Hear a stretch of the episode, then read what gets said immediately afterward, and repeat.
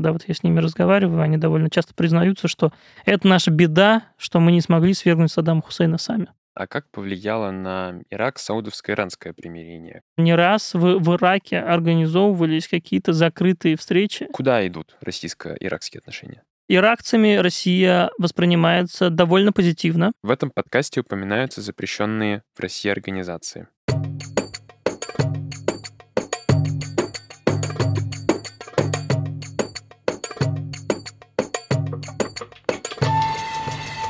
Друзья, всем привет! Это подкаст Центра Примакова «Ближневосточный экспресс» и его ведущий Артем Адриан. В этом подкасте мы обсуждаем последние события в странах Ближнего Востока и Северной Африки и выясняем, как они могут повлиять на нас с вами. Вместе с экспертами по региону мы разбираемся в том, что происходит, объясняем, что случилось и почему это важно. Каждые две недели мы публикуем новый выпуск, в котором говорим о событиях в какой-либо ближневосточной стране. Сегодня речь пойдет об Ираке, о внутриполитическом кризисе в этой стране, об отношениях между Багдадом и иракским Курдистаном и влиянии саудовско-иранского примирения на ситуацию в этой стране. И у нас в гостях Руслан Мамедов, старший научный сотрудник Центра арабских и исламских исследований и блестящий специалист по Ираку. Привет, Руслан. Да, спасибо большое за приглашение и такое представление. Надеюсь э, соответствовать в нашем сегодняшнем разговоре. А, думаю, что должно быть интересно. Я тоже так думаю. Э, тем более, что ты, Руслан, недавно вернулся как раз из э, Багдада, и э, можешь прямо вот с полей нам рассказать, что там происходит и какая там сейчас ситуация. Но я бы с чего хотел начать? С того, что в этом году исполнилось 20 лет американскому вторжению в Ирак. Оно началось в 2003 году, и привело к э, значительным изменениям в иракской политической и экономической жизни. В том числе многие обвиняют э, американскую оккупацию в перманентном политическом кризисе в Ираке, что были, были изменены основы политической системы, э, которые заложили вот ограничения для развития политического процесса в этой стране. Насколько, на твой взгляд, эти основы политической системы, заложенные американской оккупационной администрацией, до сих пор влияют на нынешний Ирак, на его политическую систему, и могло ли все пойти по иному пути? Да, спасибо за вопрос.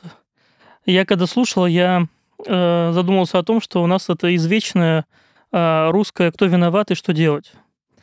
Э, и если мы хотим э, про Ирак за эти 20 лет сказать, что виноваты там исключительно американцы – ну, наверное, это было бы преувеличением.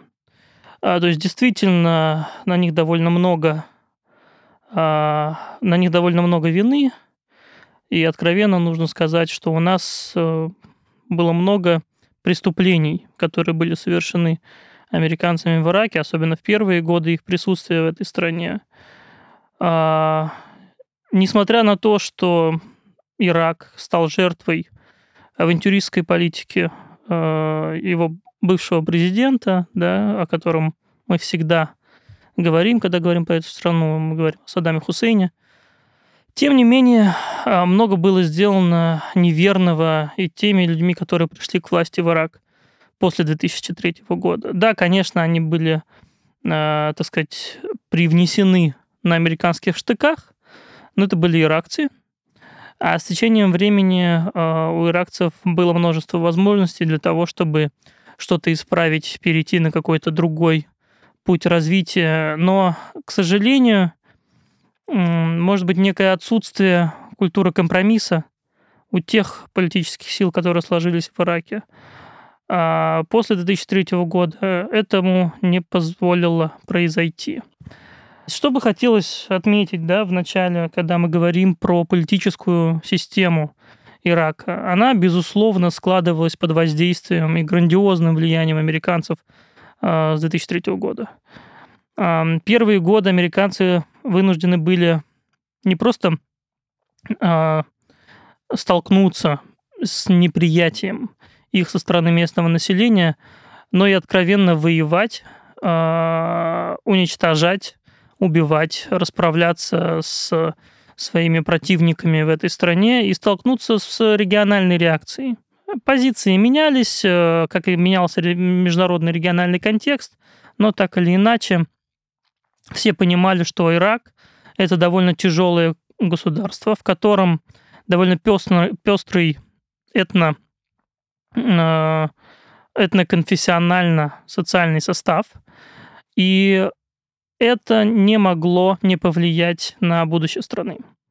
Когда американцы вторглись, э, как говорят сейчас по разным источникам, иракские генералы выжидали. Они смотрели на то, что американцы будут делать. А, они думали, что они смогут поучаствовать в будущем Ирака после Саддама. Они рассчитывали на ограниченную иллюстрацию тех людей, кто был с Саддамом и вокруг него, и э, дальше на выход, э, как минимум, сохранение какой-то армейской э, и бюрократической э, структуры страны. Но американцы пошли по другому пути. Американцы э, пошли не просто по пути денацификации, потому что они взяли за пример э, Германию и э, то, что сделали с Германией после Второй мировой. И они сказали, вот мы тогда осуществили денацификацию в Германии, и так все классно э, и здорово стало. Поэтому в Ираке нам нужно провести э, дебаасизацию или дебаасификацию. А, то есть Баас – это партия, которая руководила Ираком, это правящая партия Ирака при Саддаме Хусейне. И если там иракцы рассчитывали на, скажем так, десаддамизацию, то американцы пошли по пути э, дебасификации. Не только Саддама, но и всех тех, кто э, находился и числился в партии. А если вы убираете этих людей, а это ну, сотни тысяч человек по всей стране, это миллионы на самом деле, э, то вы просто, ну вот костяк, на котором даже, ну, то есть хребет, на котором строится государство, вы просто вынимаете, и это значит, что оно остается э, без наполнения. Без бюрократии. Ну, по сути дела, грубо говоря, без бюрократии, без управления. А, и американцы предлагают взамен временную коалиционную администрацию. Это оккупационный орган, во главе которого американец, естественно. И э, он подчиняется э, подчиняется Министерству обороны США, да, Пентагону. И, э, соответственно, все решения исходят из, э, ключевые решения исходят из этого органа. Довольно скоро э, американцы понимают, что такой подход к управлению государством не работает. Иракцы начинают выступать против американцев, понимая, что никакой интеграции в политическую, новую политическую систему их не ждет. Я имею в виду предыдущие власти, офицеры из армии и так далее. И они э, начинают партизанские и террористические атаки. А, раз, разнородные группировки выступают против тех новых властей, которые пришли в Ирак. А, и американцам приходится э, наспех формировать какие-то иракские вооруженные силы из каких-то других э, тоже разнородных э, структур, тех, которых они десятилетиями поддерживали для того, чтобы противостоять Саддаму Хусейну. И, по сути, вся новая элита, она была составлена из тех лиц, которые выступали против Саддама Хусейна. Их было довольно много. Саддам Хусейн постарался над тем, чтобы у него было много врагов, он многих э, выгонял, он истреблял э, целые семьи, выступавшие против него в Ираке, и эти семьи убегали в Иран, потом возвращались обратно в Ирак, и в 2003 году э, многие из них стали новыми властями, да, но, и, и сблизились в этом плане с американцами. Но даже между ними спустя какое-то время возникло, возникли трения, между американцами и новыми иракскими э, властями. Я сейчас не называю имен, потому что я считаю, что э, нам важнее прийти к тому, что происходит сейчас.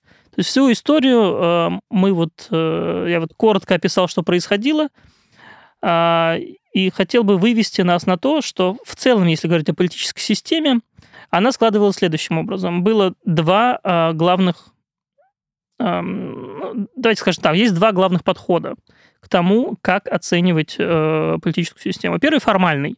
Да, это парламентская республика, в которой э, парламент э, обладает э, серьезным влиянием. И это главное место для дискуссий, компромиссов, э, для продвижения той или иной политики и курса. И парламент же утверждает, ну,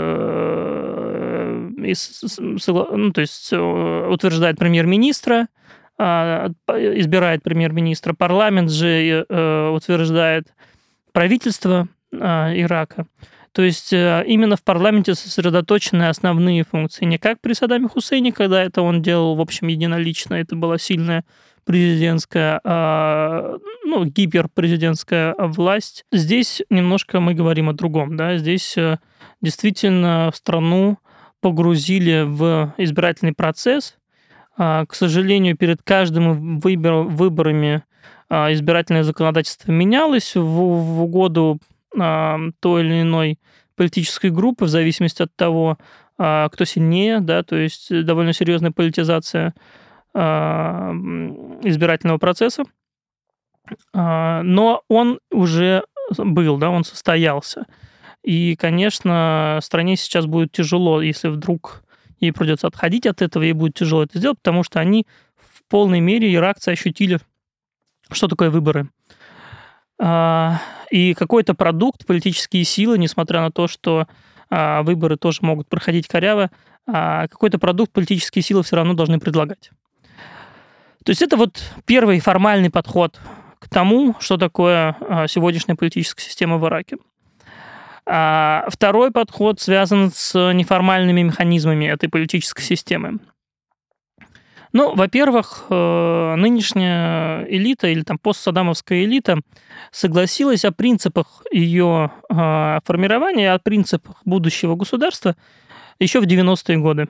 Когда... То есть это не американцы придумали такую систему, которая сейчас существует, и потом ее оформили в Конституцию? Американцы поддержали. Американцы поддержали. Нет, тут нужно сказать, что эти неформальные э, институты, э, неформальные механизмы, о которых я говорю, они э, не прописаны в Конституции. Э, о чем идет речь? Эм, в Ираке э, всегда премьер-министр это э, выходец из шиитской общины, э, самой большой общины Ирака э, демографически. Э, значит, э, президент страны это всегда э, курд. Так было не сразу, но впоследствии так мы, мы утвердили такую традицию в Ираке, мы видим эту утвержденную традицию, что это всегда место достается э, курдам. Спикер парламента – это суннит, араб-суннит. Э, соответственно, вот такая схема э, называется э, в арабском языке мухасаса – а если переводить на русский язык, э, это довольно сложно, поэтому надо объяснять. Это система этноконфессиональных квот, согласно которой места а, политические, политические позиции распределяются в соответствии с весом той или иной этноконфессиональной группы а, в, в стране.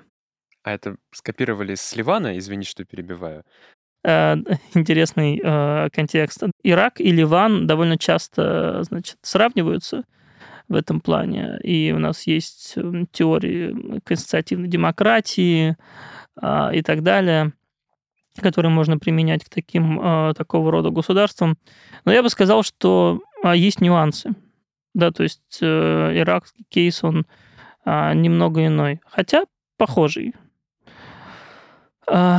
Если возвращаться, да, то есть к этим неформальным механизмам, такая политическая система вела а, еще и к тому, что у нас повышалась роль в, ирак, в иракских условиях, роль а, религиозных лидеров и институтов.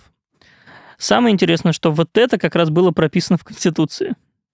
То есть, если там а, мы значит, систему конфессиональных квот в Конституции не находим, то, а, значит, э, религиозных лидеров в Конституции есть. В преамбуле Конституции Ирака прописано, что а, они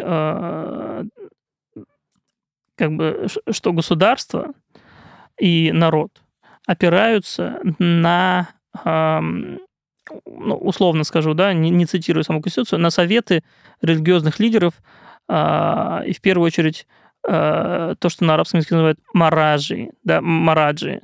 Это те, на кого ссылаются, или те, кому как это на русском языке это сказать? Ну, авторитетные лидеры. Да, авторитетные лидеры, те, на кого мы, значит, значит ориентируемся. Вот, хорошее слово.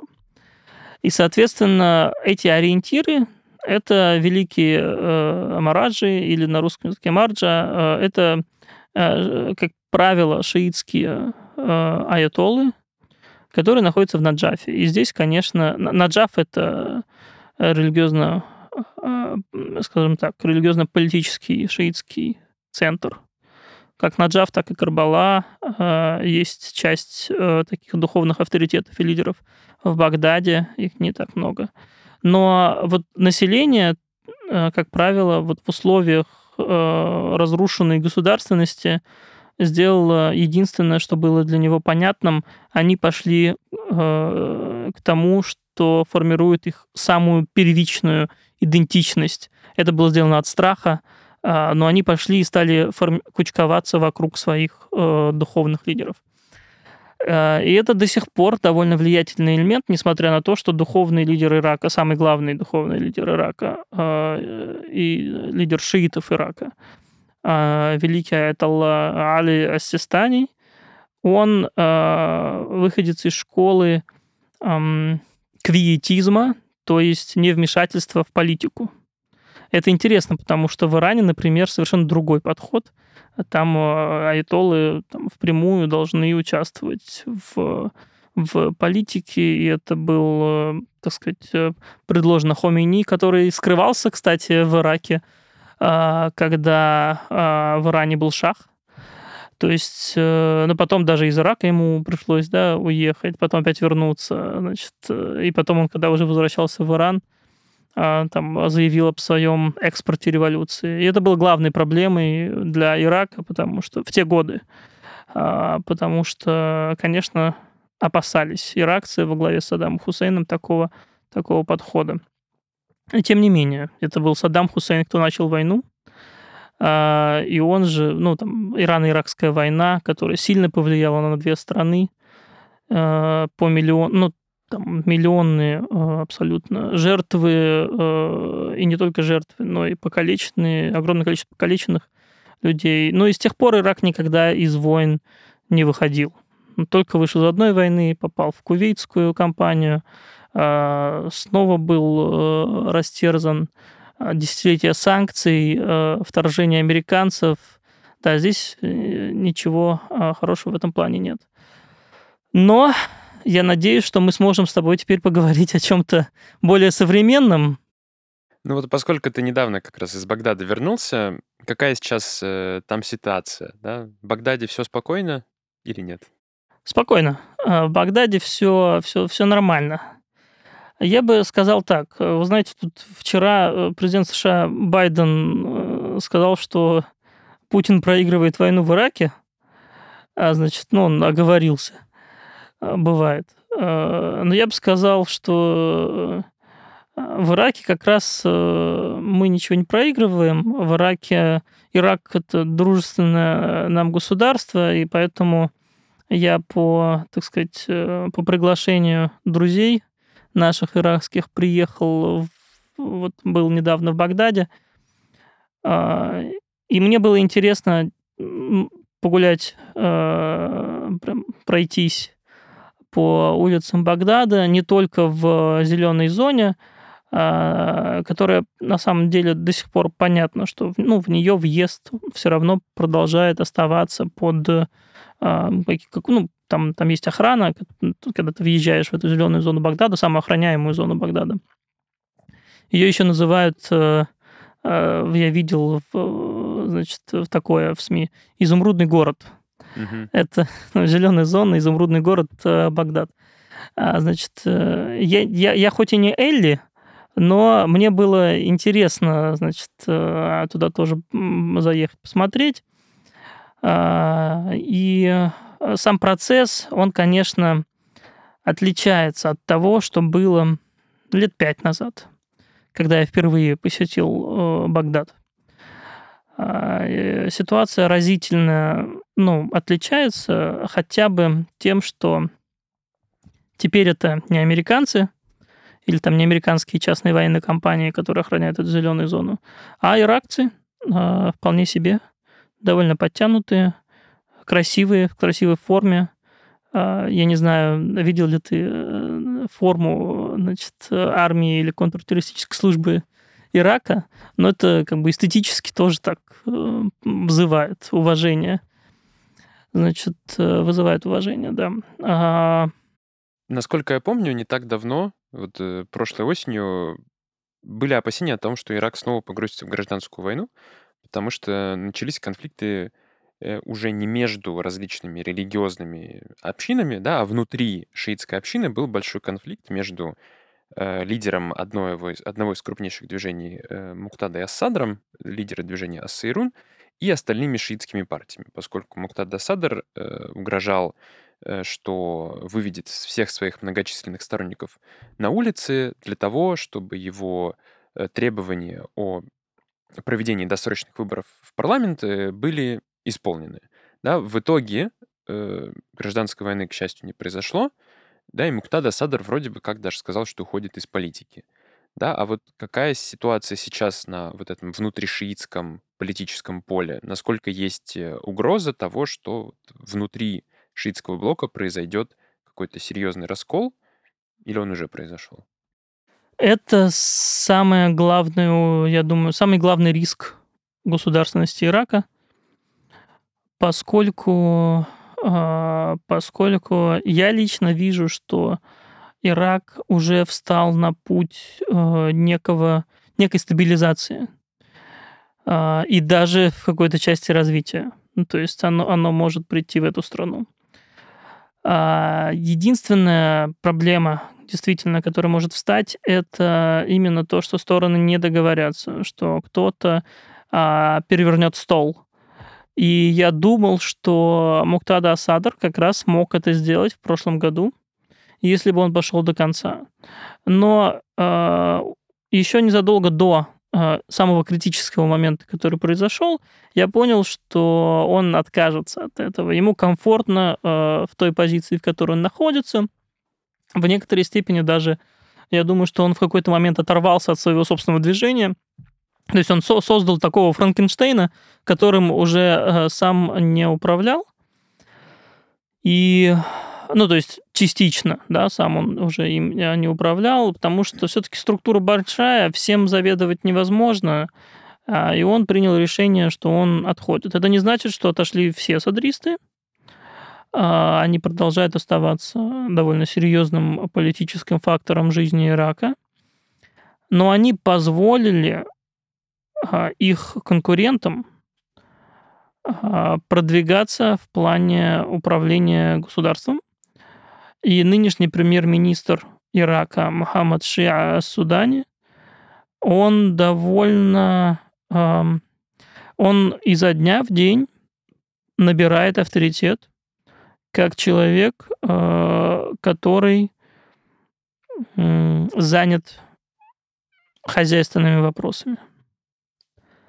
То есть если каждый премьер-министр до него так или иначе выступал с какими-то политическими лозунгами, продвигал какую-то свою политическую видение, политическую партию и так далее, то новый премьер-министр, будучи, опять же, компромиссным человеком, а это значит, что довольно слабым в плане э, собственных каких собственной какой-то деятельности и собственного разворота, он занялся хозяйственными, финансами остальными вопросами. Они недавно утвердили бюджет, а, довольно сложный бюджет, потому что это очень крупный и рекордный, по-моему, бюджет э, Ирака за все последние годы, нацеленный на, естественно, на вопросы реконструкции, восстановления и так далее. У них, правда, то, за что их ругают, это то, что они возьмут еще больше, э, больше чиновников вот, э, это, конечно, увеличивает бюрократический аппарат страны, но, видимо, без этого, без этого сегодня никак. все министерства рассчитывают на то, чтобы... Вы понимаете, да, то, что мы говорим о министерствах, которые формируются под конкретных лиц, э, которые хотят откусить свой пирог, свой кусок пирога, а, значит, перетянуть на себя, значит, одеяло, и вот получается в итоге так, что каждому нужно что-то дать. И, конечно, у нас э, сегодня мы видим, что партийная борьба, партии, те или иные партии берут то или иное, как правило, министерство, а, значит, э, она э, выходит за рамки адекватных бюджетных ассигнований, но без этого, видимо, государство сегодня не обойдется. Руслан, а как повлияло на Ирак саудовско-иранское примирение, которое состоялось в марте при посредничестве Китая? Потому что Ирак до этого был одной из главных арен борьбы э, Саудовской Аравии, которая поддерживала Мгм. суннитские партии, и Ирана, который поддерживал шиитские движения. И на фоне вот этого саудовско-иранского примирения стали говорить о том, что э, улучшится ситуация в Ливане, в Сирии, в Ираке, в Йемене, то есть именно в тех странах, где Саудовская Аравия и Иран ведут такие ну, прокси-войны, скажем так. Вот на Иран, э, на, на Ирак, по твоим впечатлениям от поездки, как-то это повлияло? Есть ли какие-то изменения в том, как люди там, отзываются друг о друге о противоборствующей о противоборствующих блоках? Есть ли изменения в их отношении к э, политическим противникам? Э, очень интересный вопрос, потому что у каждого в голове есть скрытая повестка, а есть э, то, что хочется говорить. Да, значит, ну, первое, в публичной плоскости, конечно, Ирак рассчитывает на то, что э, такое сближение Саудовской Аравии и Ирана повлияет на снижение напряженности внутри Ирака. И Ирак даже на самом деле частично чувствует свою э, не только выгоду от этого, но и то, что сам Ирак внес вклад в такой э, контекст. Потому что, э, как многим известно, не раз в, в Ираке организовывались какие-то закрытые встречи для саудовцев и иранцев, и через Ирак передавались какие-то послания да, двум сторонам. И в этом плане Багдад на самом деле может э, ухватиться за такую возможность и предложить себя как региональную площадку для взаимодействия, а не конфронтации, как это было до того.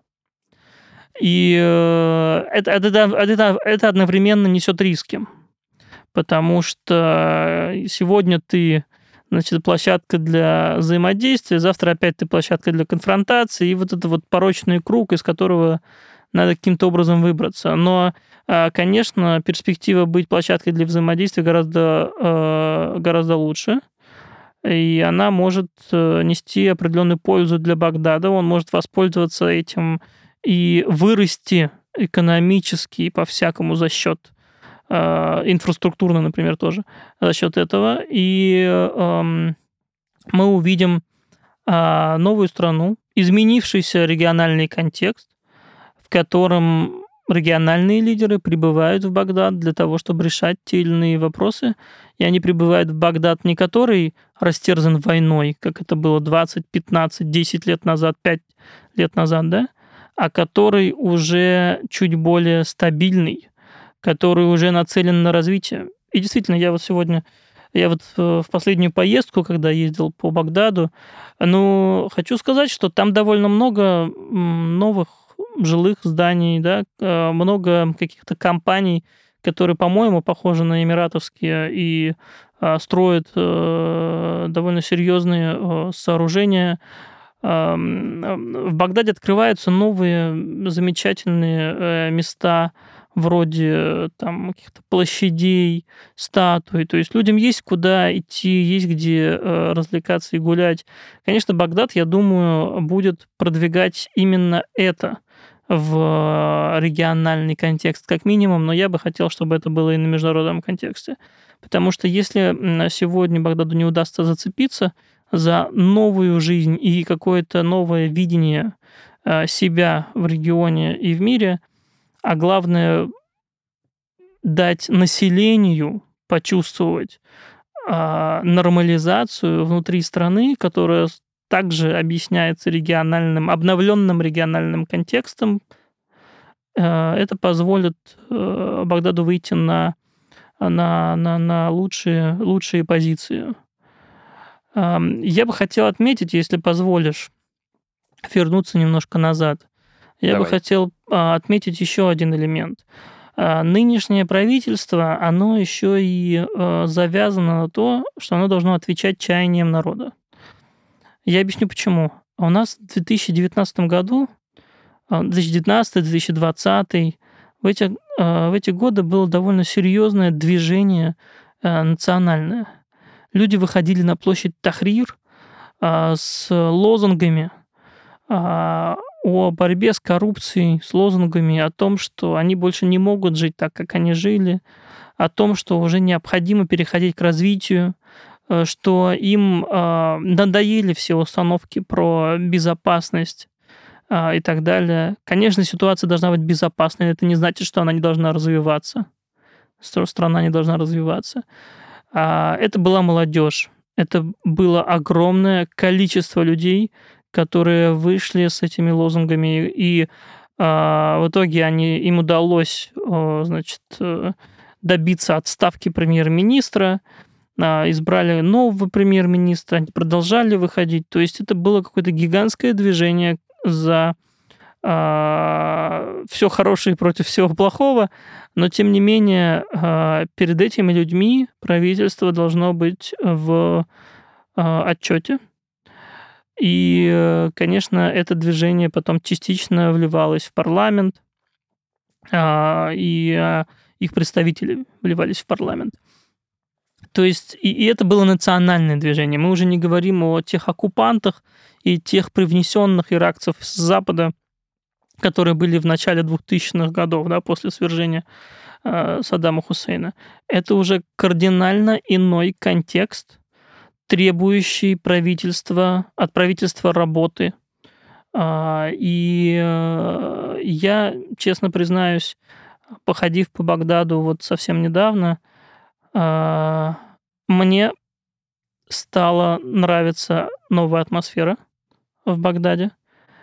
И я рассчитываю на то, что в ближайшие годы я бы хотел, да, то есть я надеюсь, что ничего не сорвется, что в ближайшие годы страна будет заниматься э, стройкой, значит, э, поставками, логистикой, чем-то существенным, хозяйственным, чтобы, э, чтобы помогало людям вздохнуть наконец и начать жить иначе. Мир меняется, и это, безусловно, влияет на, на Ирак. Э, я думаю, что здесь будет э, много нового. Это будет новый региональный центр спустя какое-то время, но Багдаду нужны, конечно, эти спокойные годы. И хорошо, что мы видим, вот спасибо за твой вопрос, некое региональное снижение напряженности между Саудовской Аравией и Ираном. Это может позволить Ираку вздохнуть. А как вот к этим изменениям относится в иракском Курдистане? То есть это угу. такой отдельный регион, у которого всегда была своя собственная повестка, который в 2017 году проводил референдум о независимости, и на нем проголосовало большинство населения действительно за независимость, но э, реализовать это решение иракскому Курдистану не дали. Вот как э, он сейчас встраивается в эти региональные процессы? Есть ли сейчас э, снова конфликт между Багдадом и Эрбилем, столицей иракского Курдистана? Э, есть ли между ними, наоборот, какое-то сближение ради вот общей повестки экономического развития? А, да.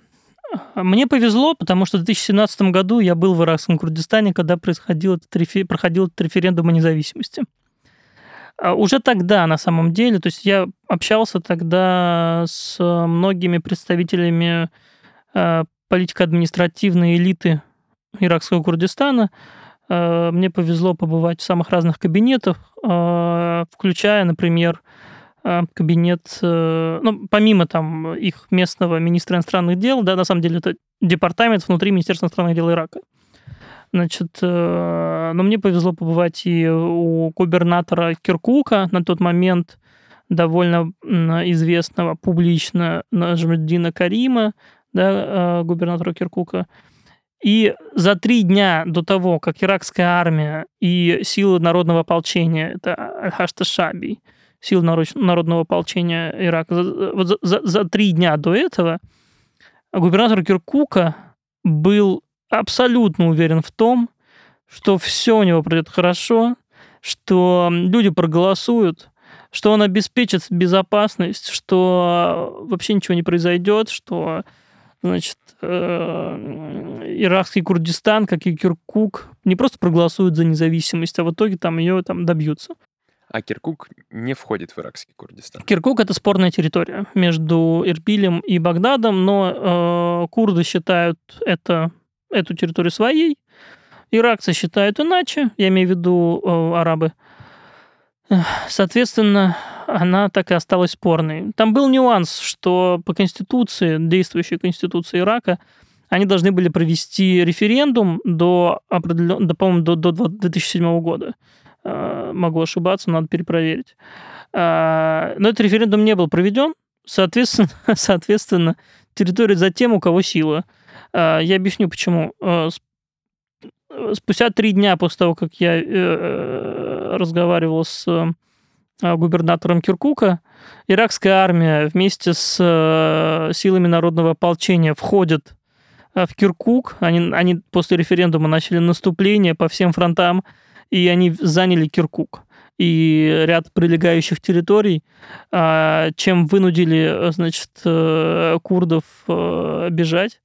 Значит, э, тем не менее, несмотря на это, потом иракцы, поскольку курды не едины, да, у нас есть курдские различные партии, но потом Багдад привлек на свою сторону Патриотический союз Курдистана, одну из э, конкурирующих, двух конкурирующих партий в а, Курдистане, и доверил им управление этой территорией, но уже под своим контролем.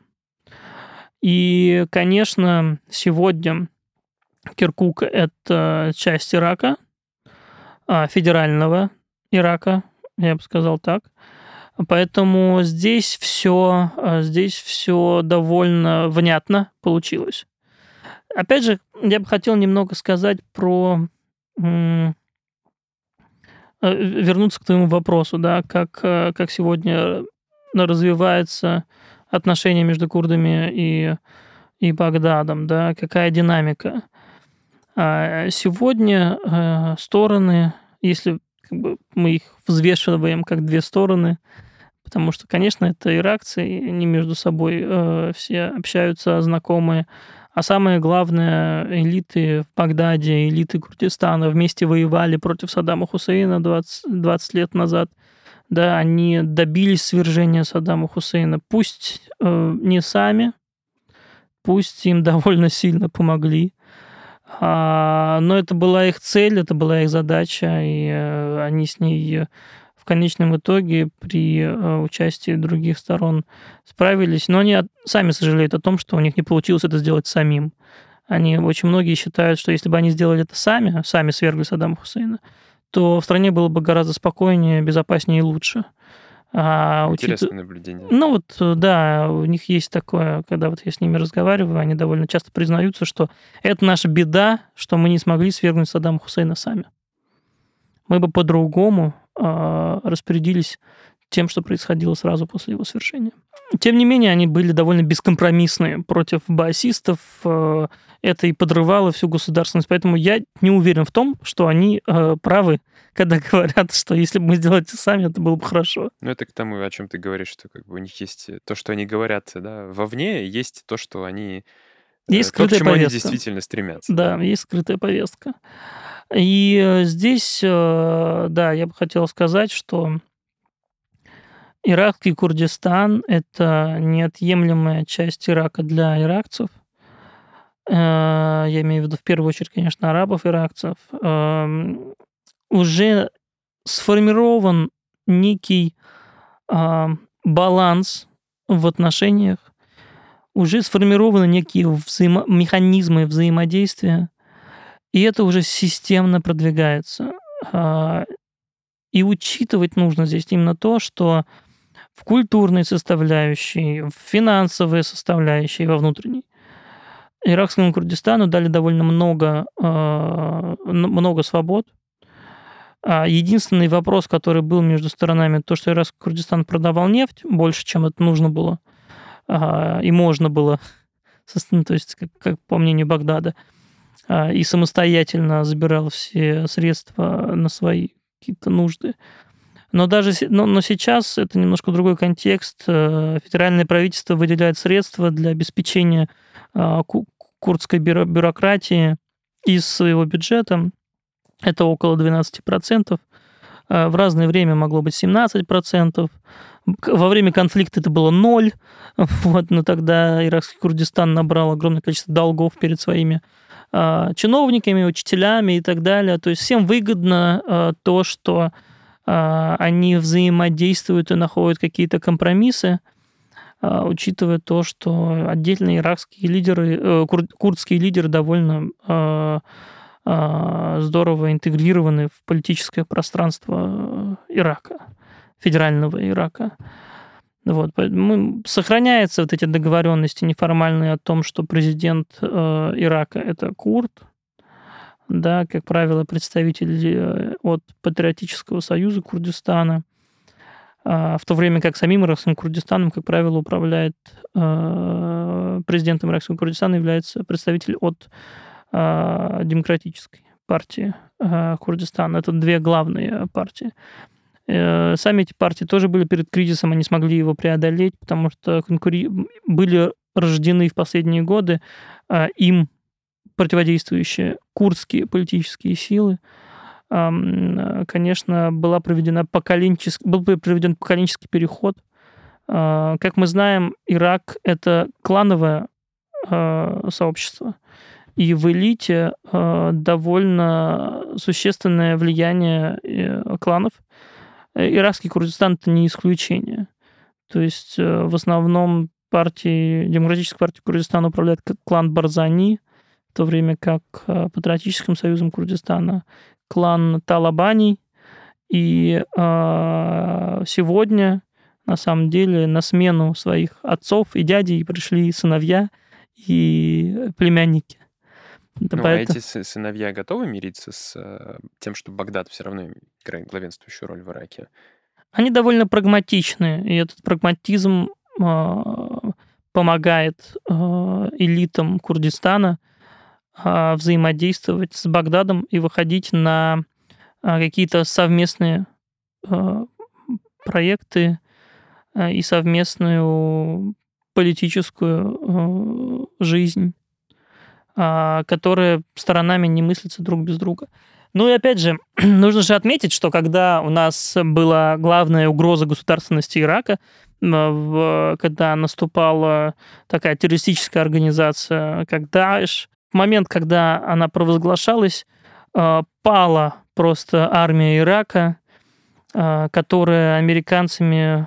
Ну, стратегия американцев заключалась в том, чтобы не создавать армии, которая может отвечать на внешние и внутренние вызовы. И, конечно, армия перед натиском Даиш пала, а это значит, что наспех и курдам, и остальным иракцам, которые жили э, на разных территориях страны, нужно было формировать какие-то мобилизационные ополчения – и в этом плане кур- курдская пешмерга, это отряды народной да, э, обороны Курдистана, они выступили против э, Даиш довольно серьезно и воевали. А, но другим э, элементом, который поддержал систему безопасности Ирака, была иракская Аль-Хашташаби, это сила народного ополчения. И в этом плане силы народного ополчения оказались эффективным инструментом борьбы Э, против, э, против Дааш. Я помню, когда я был в Иракском Курдистане, это, это другая поездка, да, то есть не в период э, там, референдума в Иракском Курдистане, другая поездка, поездка была. А, там был форум, на котором участвовали разные представители служб безопасности Ирака, там была целая сессия, на которой они выступали. Там был глава контртеррористической службы, рядом с ним сидел глава ну, какой-то генерал из армии. Рядом сидел а, значит, э, руководитель Пешмерга, да, курдской э, обороны. Значит, э, и последним сидел руководитель Аль-Хашта Шаби. Это силы народного ополчения, которые шиитские формирования изначально. Но потом они вобрали в себя и христианские, и другие суннитские какие-то отдельные формирования племена. которые наспех были сформированы в ответ на призыв духовного лидера шиитов Ирака Али Систани для того, чтобы противодействовать э, Даиш, которые уже были, были под Багдадом, нужно было защищать Багдад. И им это удалось, и дальше они э, не только отразили, но и пошли вперед. А, это такие были, в том числе там была часть проиранских формирований. Уже тогда я всем писал и говорил, что э, э, силы народного ополчения Ирака — это нечто особое, потому что это собрано из иракцев, и именно здесь может быть импульс для будущего Ирака и для системы безопасности будущего Ирака, для его консолидации. И это так и, в общем-то, спустя, э, значит, все эти годы, да, с 15 года до 23 года, я хочу вам сказать, что это, в общем, так. Э, и э, вот я помню, был на этой сессии, это был 17 год, сидели все эти руководители этих служб безопасности Ирака, и когда дело дошло до выступления представителя от Хашта Шаби, это вот сила народного ополчения, он заявил, что а, мне очень нравится эта фраза, он сказал, Даиш не боится иракской армии. Даиш не боится контртеррористической службы Ирака. Даиш не боится Пешмерга. Но Даиш боится Аль-Хашт Шаби. Красиво. Даиш боится сил народного ополчения. И в некотором роде он был прав, потому что то, как действовали силы народного ополчения, они действовали бескомпромиссно в отношении Даиш. Они были довольно жесткие. Это было, это было видно по э, ведению э, боевых действий, что их пытались сдерживать даже. Пытались пускать иракскую армию. Э, премьер-министр, естественно, пускал иракскую армию вперед для того, чтобы э, поддержать статус иракской армии, которая тоже на ходу перестраивалась после того, как они провалились под Масулом, когда Дааш взяли Масул, крупнейший в Ираке город. И нужно было показать, что основной институт э, защиты государства э, для премьер-министра нужно показать, что это был, была иракская армия. А, но вот были нюансы. Руслан, и последний вопрос. Мы очень подробно поговорили про внутриполитическую жизнь Ирана и саудовское иранское влияние, да, региональное влияние. А давай э, поговорим немного о российском да, mm-hmm. влиянии в Ираке. Во-первых, есть ли там какое-то сейчас российское влияние? И с учетом вот этого позитивного развития Ирака, есть ли для России новые возможности? Да, экономические, например, возможности в Ираке открываются ли для России? И куда идут российско-иракские отношения? Вопрос очень интересный. А, Россия в Ираке присутствует. Иракцами Россия воспринимается довольно позитивно. А, я бы сказал, э, что на официальном уровне мы, в общем, вообще как бы в целом э, довольно дружественны э, друг другу. Для иракцев это, конечно, здорово иметь некого внешнего крупного игрока, который может поддержать под тем или иным вопросом. А, и плюс это еще один из ориентиров для того, чтобы стабилизировать, например, влияние тех или иных западных э, стран, вот, а даже и на самом деле там восточных, потому что там ключевой торговый партнер Ирака сегодня это Китай. Э, как и для там Саудовской Аравии, как и для Ирана. То есть у нас Китай это вообще мощнейший э, фактор, который мы будем, я думаю, что изучать и изучать. А, значит, поэтому здесь, да, у России много, я думаю, возможностей. Россия уже реализует их, потому что вот в нефтегазовой сфере работают российские нефтегазовые гиганты. Да, и там э, работает и Роснефть, в том числе через Башнефть, там работает и Лукойл, и Газпромнефть. У них довольно крупные проекты. Это миллиарды и миллиарды долларов. А, значит, э, то есть у нас и на политическом уровне довольно позитивное взаимодействие, и на экономическом. Единственное, я думаю, что э, сторонам стоит обратить внимание на не нефтегазовый э, э, сектор взаимодействия, потому что это может привести к росту э, человеческого какого-то капитала да, и общения между странами, А я как человек, который занимаюсь Ираком, который защитил диссертацию по Ираку и в целом очень много времени посвятил этой, этой стране, а, я бы лично просто очень переживал за то, чтобы складывались какие-то личностные отношения двух стран, чтобы мы больше общались, лучше понимали друг друга. Потому что на самом деле а, культурное обогащение происходит, когда мы а, взаимодействуем друг с другом. И культуры, культура Ирака, она безумно интересная, и это древнейшая культура. Если мы говорим про цивилизации, то иракская цивилизация, ирако-месопотамская цивилизация, это что-то нечто невероятное, которое можно открывать э, заново, снова и снова и снова, и мы будем там открывать очень много того, что не просто может быть интересно э, России и российским э, гражданам, тем, кто сочувствует этой стране, но и э, для всего мира. Я думаю, что Россия и Ирак могли бы вместе создать вот именно там в каком-то археологическом плане или в музейном плане или еще ну, в каком-то таком научном плане гигантский задел на будущее с тем, просто имея в виду дружеские отношения сегодня между странами, с тем, чтобы показать месопотамскую цивилизацию а, в ее величии, в ее красоте, а, просто потому, что письмо а, родилось там. Первый человек, первое письмо, оно родилось а, в Месопотамии, в современном Ираке. Я думаю, на этой прекрасной ноте мы можем закончить этот очень длинный, но потрясающе интересный рассказ про Ирак. Руслан, спасибо тебе большое.